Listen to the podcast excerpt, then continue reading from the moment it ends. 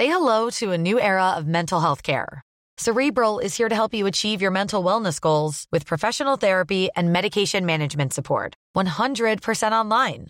You'll experience the all new Cerebral Way, an innovative approach to mental wellness designed around you. You'll get a personalized treatment plan from a therapist, prescriber, or both in a safe and judgment free space.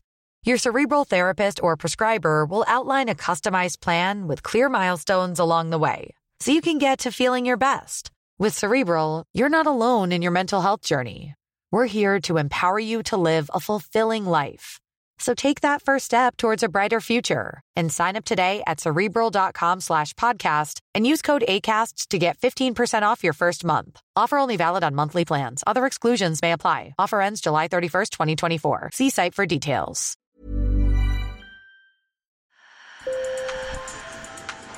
Bonjour. Hello. Hola. Marhaba Sur le fil. Le podcast d'actu de l'AFP. Des nouvelles choisies pour vous sur notre fil info. Pour la première fois depuis la mort du dictateur Francisco Franco il y a un demi-siècle, l'extrême droite pourrait être de retour au pouvoir en Espagne dimanche prochain, comme partenaire de la droite traditionnelle. Après une défaite importante lors d'un scrutin régional et municipal, le Premier ministre socialiste Pedro Sanchez a décidé d'avancer d'un peu plus de 4 mois les élections législatives. Et si la droite a le vent en poupe dans le pays, elle pourrait s'allier au parti d'extrême droite Vox pour atteindre la majorité absolue. Sur le fil prend le pouls du pays à deux jours d'un scrutin décisif, avec Antonio Barroso, professeur associé à Sciences Po, directeur adjoint du cabinet de conseil Ténéo, et Christina Montré, politologue et enseignante de sociologie à l'université de Saragosse. Sur le fil. Même si le vote d'hier a eu un effet régional et local, le sens de ce vote nous donne un message qui va au-delà. Comme président du gouvernement et comme secrétaire général du Parti socialiste, j'assume les résultats. Et je pense qu'il est nécessaire de donner une réponse et de soumettre notre mandat démocratique à la volonté populaire. Le 29 mai dernier, le Premier ministre espagnol Pedro Sanchez convoque des élections législatives anticipées, après avoir essuyé une déroute lors d'élections locales. Dans 7 des 12 régions espagnoles en jeu, la droite du Parti populaire UPP est en tête. Mais surtout, le parti d'extrême droite Vox double son score au municipal avec 7,2%. Alors pour Christina Montré, politologue et enseignante à l'université de Saragosse, Pedro Sanchez n'avait pas vraiment le choix. Eh, Pendant les six mois restants de la législature, la cohabitation des communautés autonomes et des municipalités gouvernées par la droite et l'extrême droite aurait été très difficile avec le gouvernement progressiste au pouvoir. Eh, Antonio Barroso, professeur associé à Sciences Po, directeur adjoint du cabinet de conseil Ténéo, explique la défaite de la gauche. Bon, je crois qu'il y a deux raisons pour lesquelles la gauche a obtenu un très mauvais euh, résultat lors des dernières élections régionales et municipales. Je crois que, premièrement, l'électorat de droite s'est très fortement mobilisé.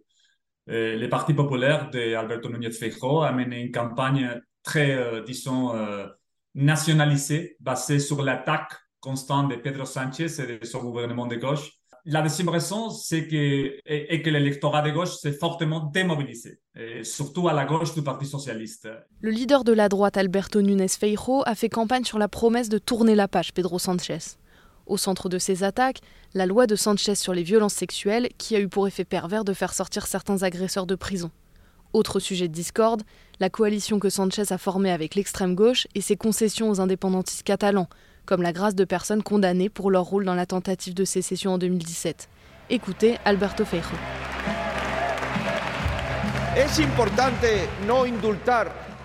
Est-il important de gracier les personnes qui disent qu'elles commettront à nouveau un crime?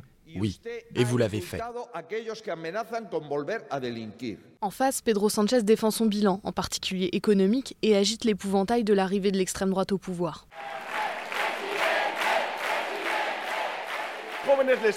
Le 23 juillet, c'est l'avenir de l'Espagne et donc notre avenir qui est en jeu.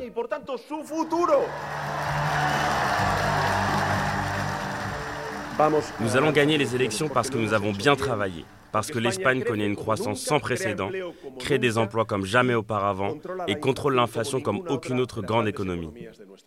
Mais les deux candidats ont surtout cherché à convaincre leurs électeurs de se déplacer. La participation sera une donnée clé de ces élections, les premières en plein été, au milieu de la canicule et des vacances.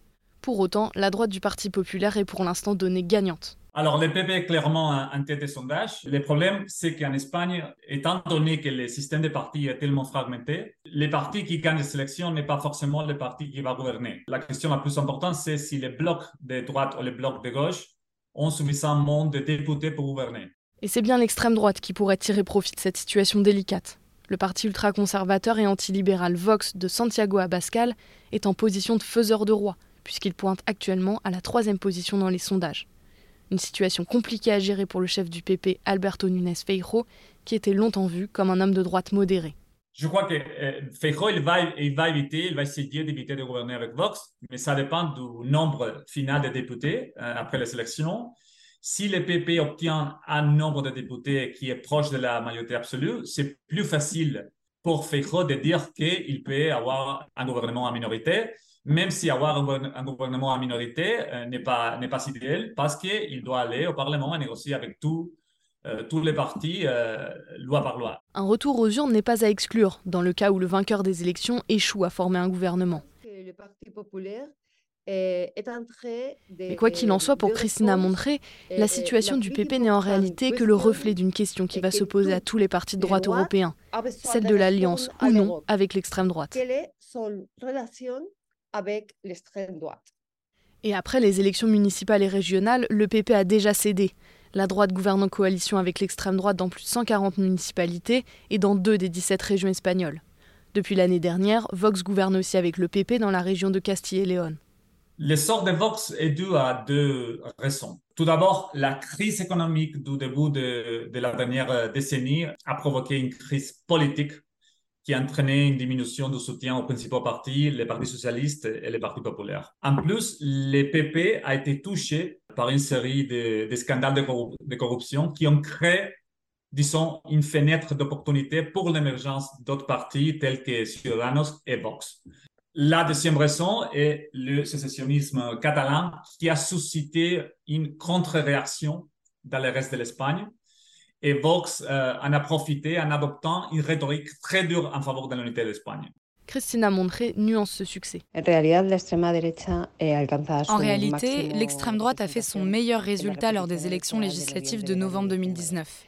À ce moment-là, ils sont devenus la troisième force politique du pays.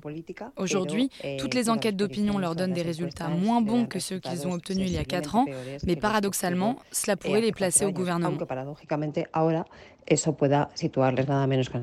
Pour autant, une coalition Vox-Parti populaire pourrait ne pas être de tout repos puisque les deux partis ont des différences idéologiques importantes, explique Antonio Barroso. Je crois qu'il y a trois domaines dans lesquels les politiques des deux partis euh, diffèrent euh, considérablement.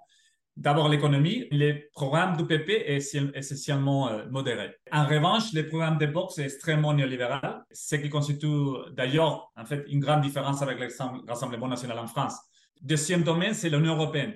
Vox est essentiellement eurosceptique. Par exemple, il veut en finir avec la primauté du droit européen sur la constitution espagnole. Et en revanche, le PP est relativement pro-européen. En ce qui concerne les questions sociales, dernièrement, un exemple, Vox veut abroger euh, la loi espagnole contre la violence euh, à l'égard des femmes, alors que le PP est opposé à une telle mesure. L'Espagne pourrait dimanche prochain ouvrir la porte à l'entrée de l'extrême droite au plus haut niveau de l'État, et deviendrait alors le quatrième pays d'Europe où l'extrême droite est membre d'une coalition gouvernementale, après l'Italie, la Hongrie et la Pologne.